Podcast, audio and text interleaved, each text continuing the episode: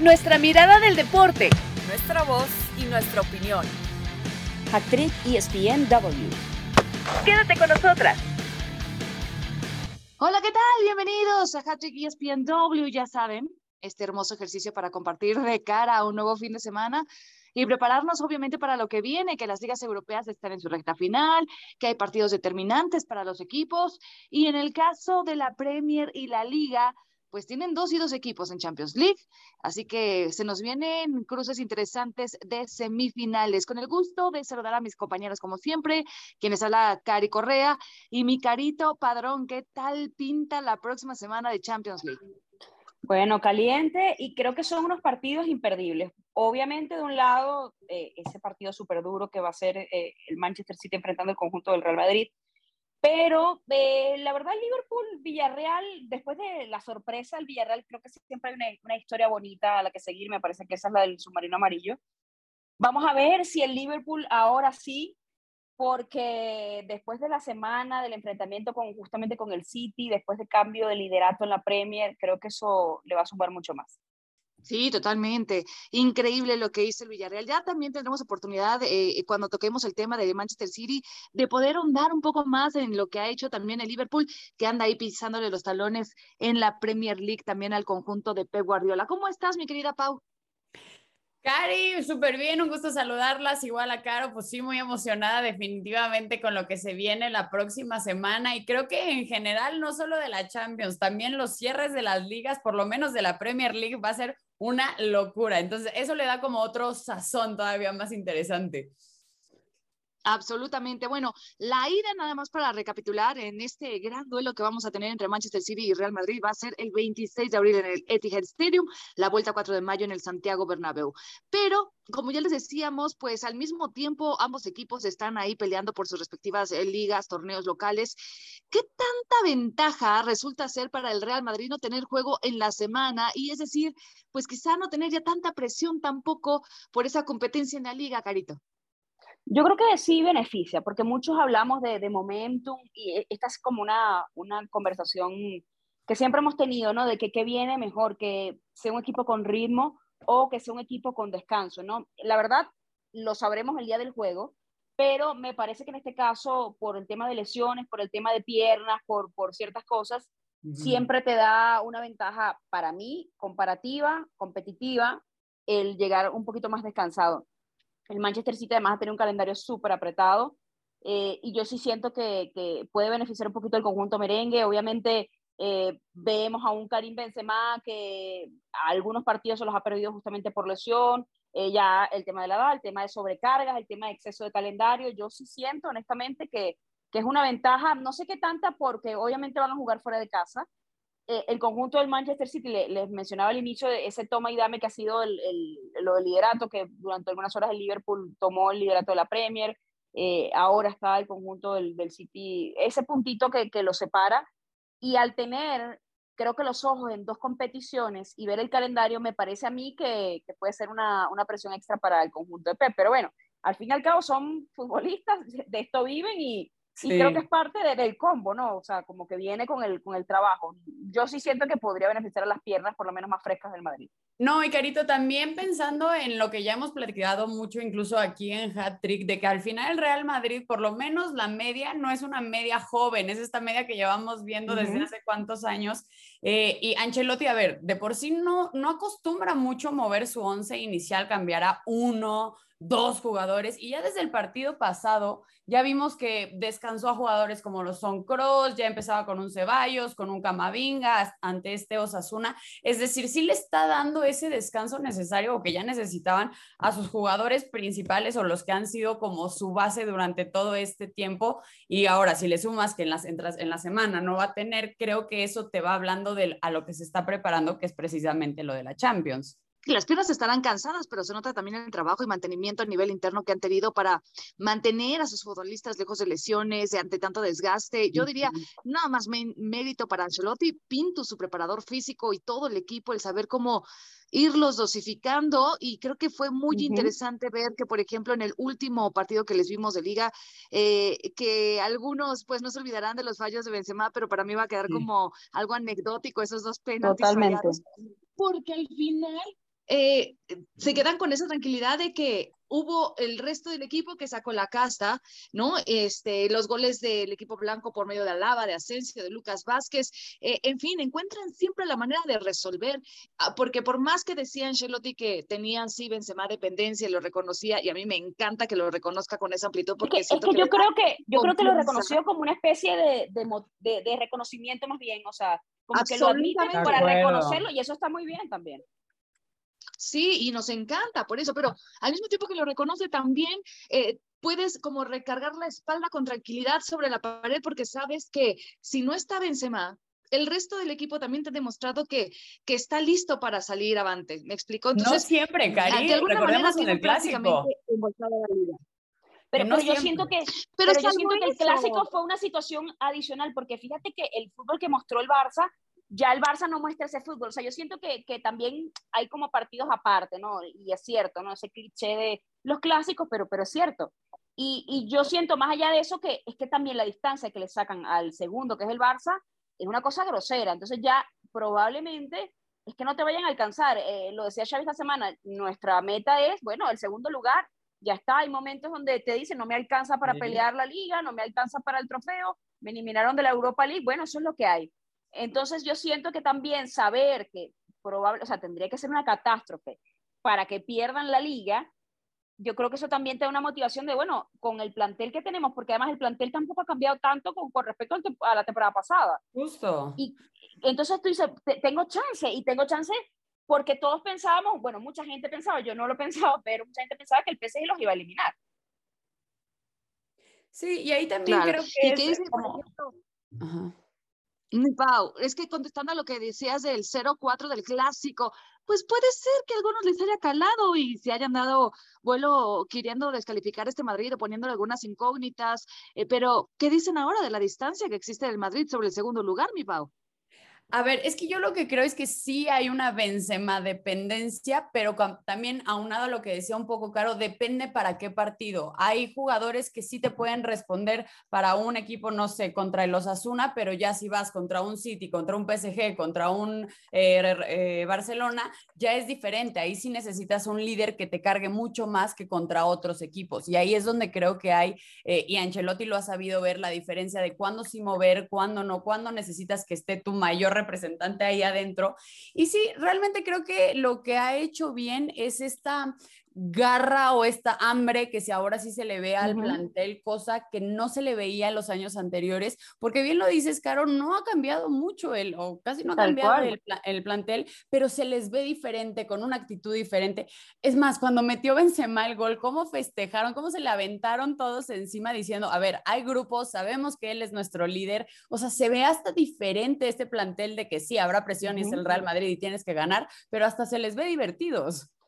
Sí, es que yo siento que, que son, a ver, son momentos, o sea, en algún punto, como, como lo hemos visto con el Barça, en algún punto eh, van a haber subidas y bajadas, ¿no? Mi, punto es que no, tú, tú no, más allá de que seas un gran futbolista, porque los Modric, los Cross, los Benzema, eh, los Casemiro son futbolistas excepcionales, evidentemente, sobre todo el medio campo que tiene el conjunto del Madrid, pero hay momentos donde, bueno, eh, no están saliendo las cosas y no salen las cosas y es un deporte colectivo. Entonces ya al, al fallarte algunas piezas se te viene abajo. Entonces yo creo que por lo menos primero Benzema se, se ha encontrado con su mejor fútbol, es que es la mejor temporada en la carrera de Karim Benzema. Y, y, ha llegado en el momento correcto y que, y que además se conjuga con un muy mal momento del Barcelona que ha levantado ciertamente, que ya tiene otro aire con Xavi, pero que tampoco, volvemos al punto, ya no, no, hay, no es una liga peleada. Estamos hablando de que en este momento, si mal no recuerdo, y por favor corrígame si me equivoco, son 15 puntos de distancia del 1 al 2.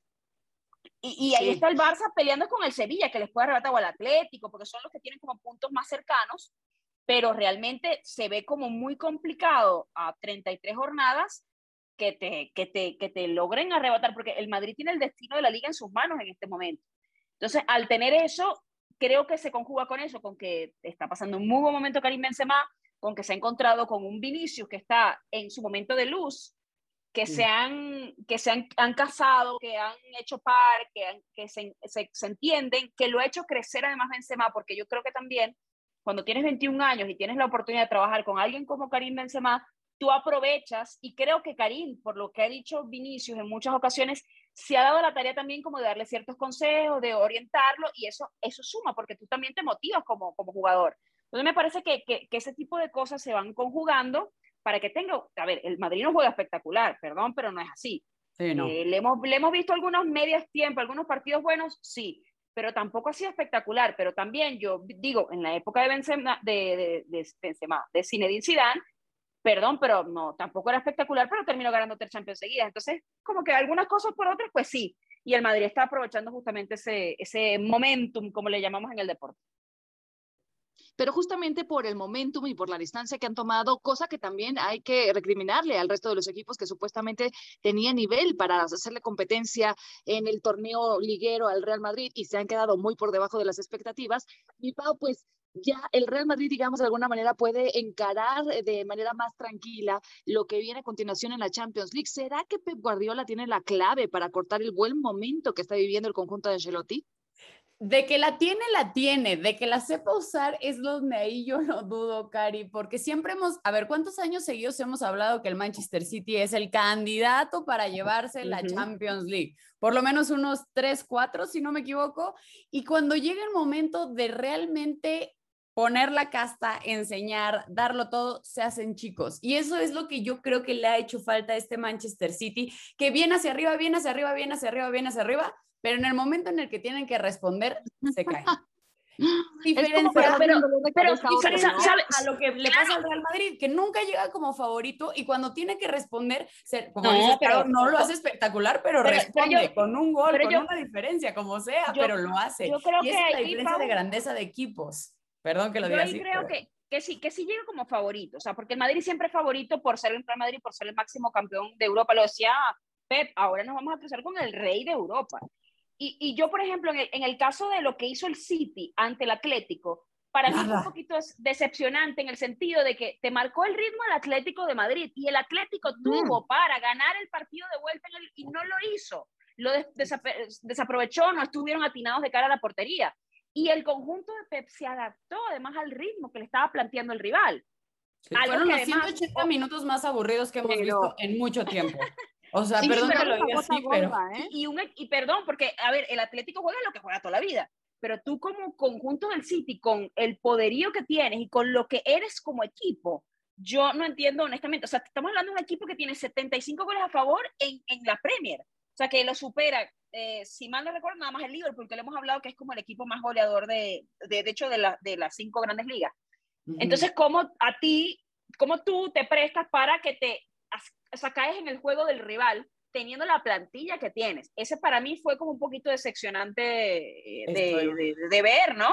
Porque yo claro, entonces ahí reforzamos lo que digo de que tiene con qué, pero no lo hace. Claro. Es que yo creo que también, más allá de que, no es que, porque para mí quizá el término no lo sepa usar, no es, porque bueno, Pep está aprobado en, en como dicen, un toro corrió siete plazas, pero, pero bueno, no le salió, o sea, cayó en el juego, bueno, y, y, y el Madrid tiene perdón, pero yo no sé si ustedes vieron una polémica que se armó en el chiringuito, que eh, Guti decía que el Madrid tenía ADN de campeón en, Europa y ahí decía, no, eso es Flor, Flor refiriéndose a suerte. Y, y, él decía, no, cuando te pasa una vez de Flor, cuando te pasan en varios torneos, perdón, pero ya eso es ADN.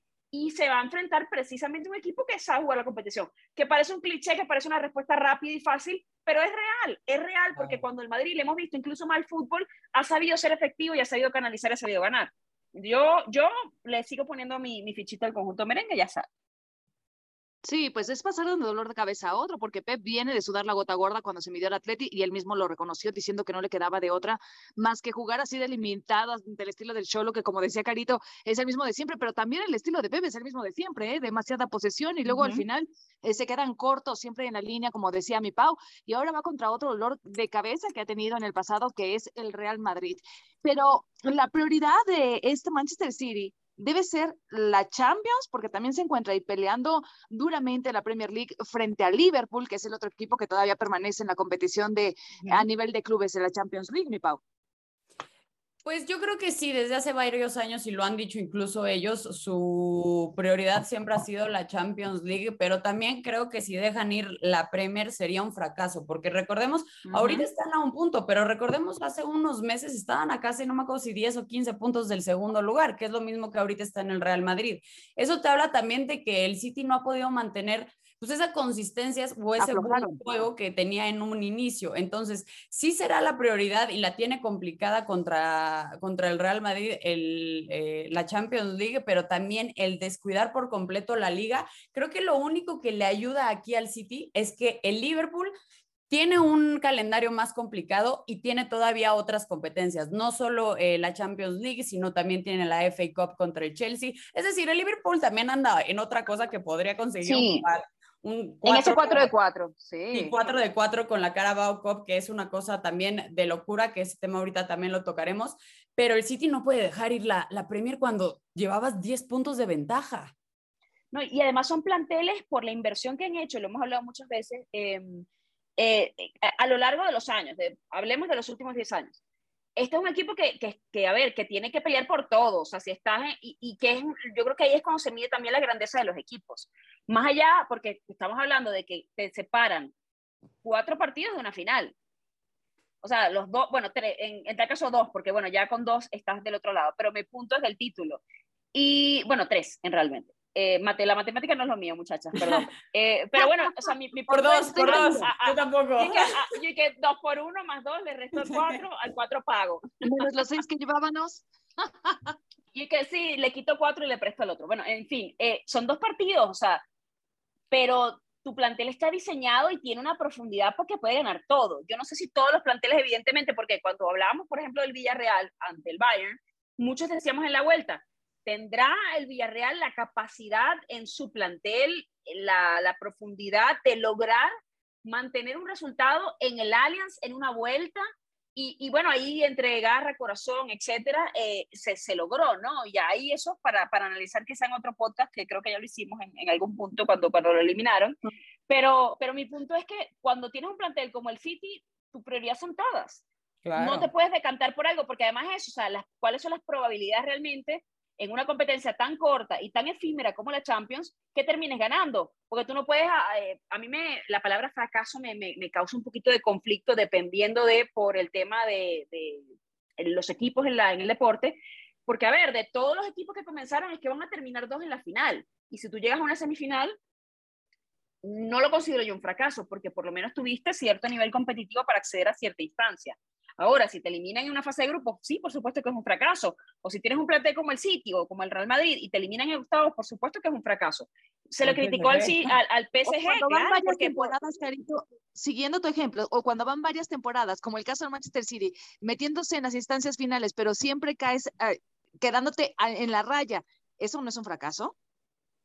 Yo creo que eh, si lo hace el Real Madrid probablemente, porque estamos hablando de que tiene un respaldo de, de ser el mayor ganador de copas de, de, Europa. Pero hablando de un equipo del City que no es tan nuevo, o sea, que, que es mejor dicho, que no tiene ni siquiera una copa en, en, su haber, que está justamente buscando eso, yo no lo diría tanto como fracaso, honestamente. O sea, es como, yo, es que yo no espero que el City gane siempre. Cuando Pero una vez más grande, todo sí lo que espero. se ha invertido, Caro, o sea, yo entiendo. Ya llegaron, ya llegaron a una final. Ya llegaron a una pero final. no ganaron. Bueno, pero llegaron. O sea, digo, digo que también siento que hay procesos que están como para hacerlo. Yo siento que mi predicción es, obviamente, yo no veo el futuro ni nada, porque imagínate, no estuviera aquí haciendo este podcast, estuviera en una playa en Hawái tomándome, yo digo una margarita, no sé lo que venden en Hawái, una piña colada, qué sé yo. Pero mi punto es que están en construcción de ser un equipo de, ese, de esa élite y perdón, con mucho respeto con el, sí, los títulos que tiene el City y con los refuerzos de la plantilla y con toda la inversión, pero hay equipos que están un, un escalón por encima de, que son los Bayern, los Manchester United, el Real Madrid, el Barcelona, etcétera, que, perdón, pero ya están probados en esta competencia, ya tienen una casta distinta, un pedigrí distinto de campeón. El City todavía no lo tiene, para mí no lo tiene. No, y para mí, cuidadito también con lo del City, porque si se anda quedando otra vez en la línea, eh, y considerando todo lo que ya platicábamos de, eh, llegaron a tener una ventaja en la Premier que era bastante abultada, que han ido perdiendo, y si luego se quedan también en el camino en la Champions League, pues por ahí yo creo que a lo mejor sí viene cayéndole el peso encima a Guardiola ya después de tantos años sin haber logrado el gran objetivo que, que es la orejona, porque los aficionados podrán exigir la Premier, pero los dueños, los inversionistas, no se sacan de la cabeza otra cosa que no sea la Champions League. Y bueno, considerando que además tu vecino, el Liverpool, está yendo en la competencia por cuatro títulos, eso también podría ser el acabose. Pero bueno, ya para cerrar este tema, señoritas, hay una conversación en el medio entre el Manchester City y el Real Madrid, que es eh, la carrera por hacerse de los servicios de Erling Haaland. Trascendió en la semana. Eh, portativos británicos que ya había un supuesto acuerdo de Haaland con el Manchester City que nadie ha querido confirmar, pero bueno, el Real Madrid sabemos que por ahí no tira la toalla, pero también quizá está más enfocado en Kylian Mbappé. ¿Quién necesita más hacerse de un Haaland, mi Pau? Pues creo que lo dijiste ahorita en lo último, Mikari. Yo creo que la mente de Florentino ahorita está enfocada 100% en conseguir a Mbappé. Creo que la afición es lo que se le pide. Ahorita se habla mucho de cómo su familia fue a viajar a Qatar para decidir su futuro, etcétera, etcétera, etcétera. Obviamente, ¿qué más les gustaría que poderse hacer de los servicios de los dos? Porque aparte creo que tienen el dinero con que y se ha dicho que incluso irían por los dos, pero sí yo veo el futuro de Holland más destinado hacia el City por todo lo que se ha dicho, incluso también se filtró una foto de cuando él era chiquito con una playa del City que se ve que ya también la ha sido aficionado desde antes. Entonces yo creo que ahorita la mente, el corazón y el dinero del Real Madrid está con otra prioridad. No, y, y, no solamente con otra prioridad, sino que al, al evidentemente tener eh, a, Mbappé como figura desde hace muchos años, el Madrid está persiguiendo a Mbappé. ¿Por qué? Porque si lo comparas con Haaland, perdón, pero Mbappé es más figura y está más probado.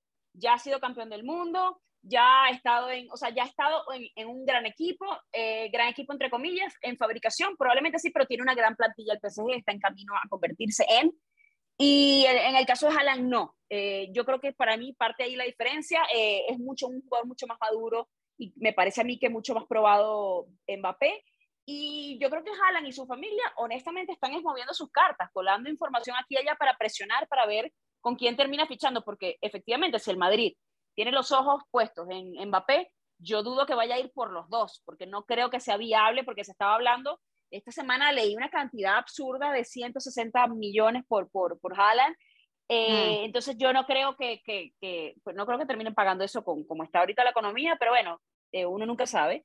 Mi punto es que si sabes que hay un presupuesto limitado en algún equipo y que la prioridad no eres tú, tú tratas de mover tus fichas para cerrar tu fichaje con el Manchester City, que evidentemente es una muy buena opción también.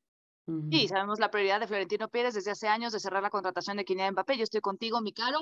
Y bueno, de esta manera eh, vamos a cerrar este tema, este bloque, el primero de, de Hattrick ESPNW. Pero tras la pausa nos metemos de lleno en un equipo que ha levantado el vuelo, las Águilas del América. Ya volvemos. Hattrick ESPNW. Estamos de regreso en Hattrick ESPNW y porque no todos los interinatos son malos. ¿Verdad? Por más que se hable muy bonito. Es necesario hablar del efecto Fernando Ortiz en las Águilas del América, que ante la salida de Solari han subido más de 10 posiciones en la liga. Con la victoria de Cruz Azul ante Querétaro en fecha 15, las Águilas eh, cayeron a la séptima posición, pero bueno, se mantienen en zona de reclasificación. Ahora van a venir tremendas pruebas de fuego para los del Tano porque su cierre de calendario será contra Tigres y Cruz Azul. Dos equipos que están por encima de los azulcremas en tabla de posiciones, segunda y cuarta eh, posición respectivamente, pero bueno, por el momentum que hoy están viviendo, Carito, ¿el América ya debería de ser considerado un candidato al título? Sí, yo creo que sí. A ver, está en la séptima posición. Eh, en este momento están puestos de repechaje. Ha levantado. Eh, yo sí creo que cambiar de técnico les vino bien anímicamente se han ordenado mucho en defensa. Eh, me parece que ahí el América ha conseguido como, como cierto, eh, cierto nicho de crecimiento importante que le ha permitido justamente estar, porque a ver, habíamos visto al América en las últimas posiciones de la tabla y ya por lo menos está en la media, ¿no?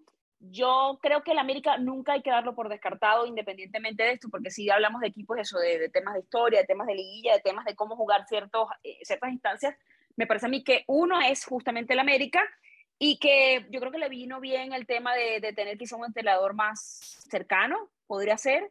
Eh, que le hablara más directamente al jugador y, y, que te cambie independientemente, porque yo creo que a veces cuando estás en un mal momento y hay un cambio, casi siempre es positivo, en el sentido de que cuando mueves un poquito la dinámica, cuando agitas un poquito el avispero, como que sale otra cosa, ¿no?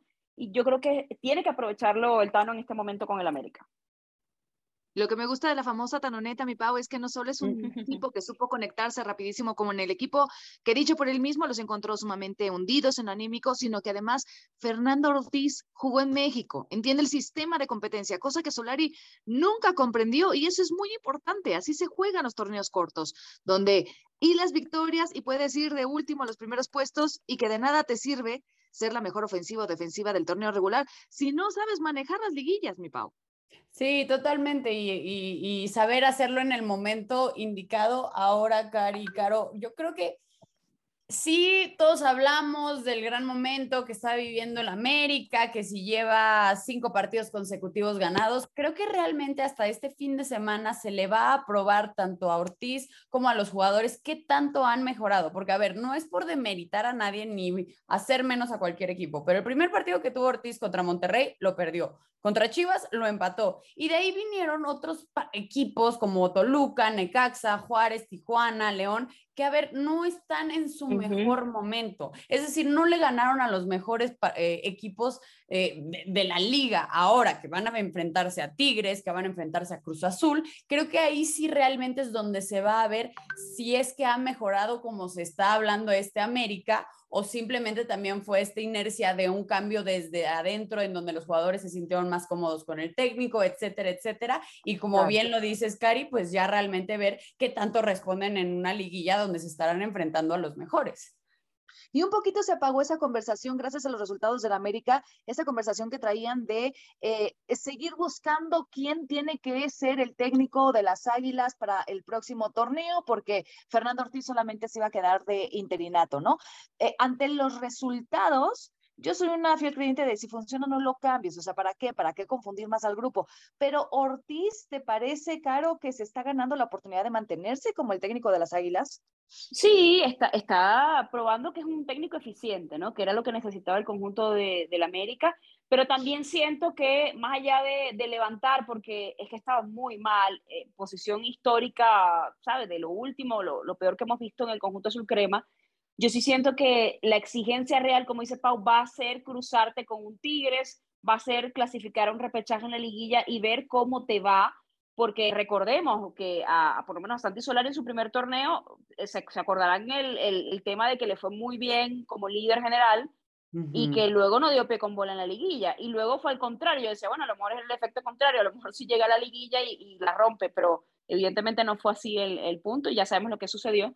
Pero mi punto es que sí, se está ganando, está resolviendo. Me parece además que tiene en este momento como, como la credibilidad del fan, la credibilidad del jugador, que creo que es más importante, porque mientras tú estés dando órdenes y esa persona te crea, esa persona se la va a jugar por la camiseta que tiene y se la va a jugar por ti. Entonces me parece que, que al levantar anímicamente el equipo, al levantar futbolísticamente el equipo, eh, sí le da para, para, ¿por qué no?, probarlo. Yo, yo me imagino, no estoy segura, que igual se estará moviendo algo dentro del club, estarán buscando opciones por si acaso, para que si, si no pasa, si de repente llegan al repechaje y no lo, y no lo logran, tener una opción ahí sí entraría entonces para mí un cambio de, de, técnico. Para mí va, va, a depender mucho de lo que hagan después de la, de la regular que al final también darle la oportunidad creo que sería importante, creo que también lo llegamos a platicar aquí en, en, Hat Trick, me acuerdo perfecto que estabas tú, Caro, tú, Karin, no me acuerdo, pero pasó con Lilini,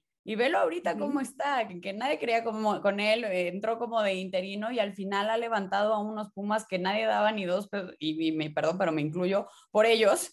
Y, pues ahorita la verdad es que... Hasta, hasta con Reynoso, ¿cuánto se cuestionó a Reynoso y salió campeón? De claro, entonces que por, por lo menos darle la oportunidad, ¿no? No sabes cuándo te vas a encontrar a esa pieza que necesitabas o a esa persona que te va a cambiar todo en el lugar que menos esperabas. A mí lo que me, me, me, intriga de, o siento que es el problema de México, es que somos de memoria corta, cortísima. Nos dejamos llevar por la inmediatez. Ejemplos, por ejemplo, Reynoso, ¿no? Corta sequía de 23 años en Cruz Azul y al año ya lo quieren echar. Lilini con Pumas, que ya mencionabas, Pau, elimina a Cruz Azul en Conca Champions, gana en Liga Monterrey y todos lo quieren. Ah, pero pierde ante San Luis y se olvidan de él. ¿Y a qué voy con todo esto? pero yo creo que eso es el fútbol también un poco. Arcamón desde su llegada a Puebla ha tenido un notable trabajo y desde cuándo estamos escuchando que lo quiere el América para el verano. O Todo el mundo ya lo quiere. bueno, ya va, se dice que, se dice Pau, no, igual en el América. Son presiones, que, que quieren a Lilini. distintos. Se dicen que quieren a Lilini en Chivas también, o sea, ahorita con, con, con la movida de mate y la cosa, y porque se dice que Almeida es como un sueño guajiro que no va a pasar, aparentemente ni siquiera van a hablar con él. No, querido, pásales, pásales, que no nos los quiten, que no nos los muevan. por eso yo, yo por eso digo, Pau, como que aguas ahí, recoge firmas, no sé, mándele flores, algo. Sí, no, bueno, y es que a ver, el punto que también yo creo que hay que darle a Lilini es que ha sabido mover sus fuerzas básicas, algo que Chivas ha querido hacer y no ha podido. Entonces, no me, no me sorprende esto de que también esté dentro del radar salió Pau a Oye, no, a los suyos. Por, yo por siempre los, los míos. Y una apuesta que hicieron también por los brasileños que le salió muy bien cuando mm, todos nos preguntábamos de dónde habían salido. Y hoy esa inversión que hicieron, que no fue tan grande, a comparación de lo que hacen otros equipos en el fútbol mexicano, si quisieran venderlos, les estarían, eh, les estaría dejando demasiado estaría redituando demasiado. Pero bueno, esa es otra cosa. Eh, volviendo al tema de la América, con todo lo que ha hecho bien para pasar del fondo al estar arañando en los primeros lugares, ¿en qué nos podemos basar, más allá de lo anímico que ya había destacado el propio Ortiz? Claro. Bueno, yo lo digo, lo, lo resalté al principio, el tema defensivo, evidentemente que cómo cambió la propuesta del conjunto del América. Me parece que el tema de las transiciones ha mejorado mucho a, a Santi Solari se le criticaba que además a veces era como para un equipo como el América, demasiado cauteloso, se le metió atrás, me parece que fue a un partido con el Querétaro, ¿sabes? Entonces, ese tipo de actitudes, sobre todo porque, a ver, muchos dicen cuando hay estos enfrentamientos entre jugadores o, barra o grada que va y reclama y, y se apersona en la puerta y que, yo no estoy de acuerdo con eso porque digo, imagínate tú que a alguien no le guste cómo hago yo Sport Center y vaya a la puerta de ESPN a decirme algo, sea, como de, amigo, todo bien, necesitamos terapia, o cómo. Eh, pero mi punto es que igual eh, los equipos de alguna manera tienen o viven para complacer a, su afición. Y si a la afición no le gusta un estilo, a la afición no le gusta una manera, hay que, hay que moverla y hay que cambiarla. Y más allá de todo eso, yo siento que el América le fue tan mal con Santi, estaba tan en, el, en, en la, en, como en la luz, con el spotlight, todo el tiempo y por cosas no tan positivas, porque lo positivo me refiero a fútbol, que yo siento que ya ganar, ya la gente, ya le, le, cambias el, el, panorama, ¿no? Ya imagínate tú que la aspiración en algún punto de la América fuera meterse en la liguilla, que es lo que estamos hablando de repechaje. Yo, yo no sé si de repente, porque creo que numéricamente, a ver, faltan todavía un par de jornadas, mm, estoy revisando en este momento la tabla, pero yo creo que le da, dependiendo de la combinación de arriba, para incluso meterse de manera directa. Es complicado, pero por lo menos está hoy a dos puntos de Cruz sí, Todavía. Entonces, yo siento que ese es el respaldo que trae. Ese es, esa es la, la, la gran carta que tiene bajo la manga Ortiz. ¿No le suena, o, a ver, vamos a pecar de mal pensadas, ¿le habrán tendido la camita a Solari? ¿El grupo ya estaba, no se encontraba con su técnico, Pau?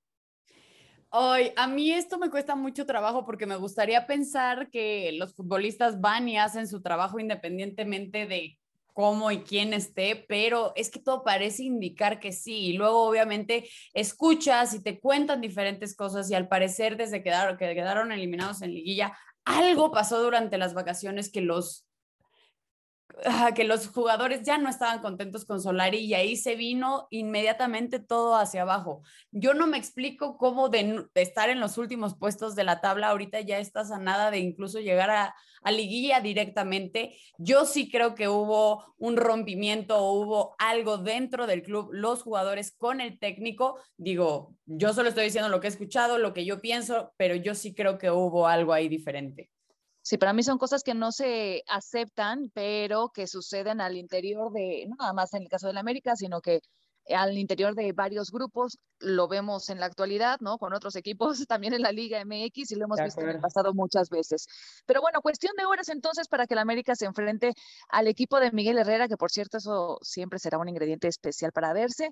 Y Luego, ante una máquina que, como ya lo decíamos, el cierre de fase regular para las águilas que lucen de cuidado para liguilla, eh, este cierre va a ser durísimo. Disfruten su fin de semana, háganos llegar sus comentarios en redes sociales y gracias por siempre seguirnos y recomendar este podcast. Chicas, se les quiere. Muchísimas gracias, Caro.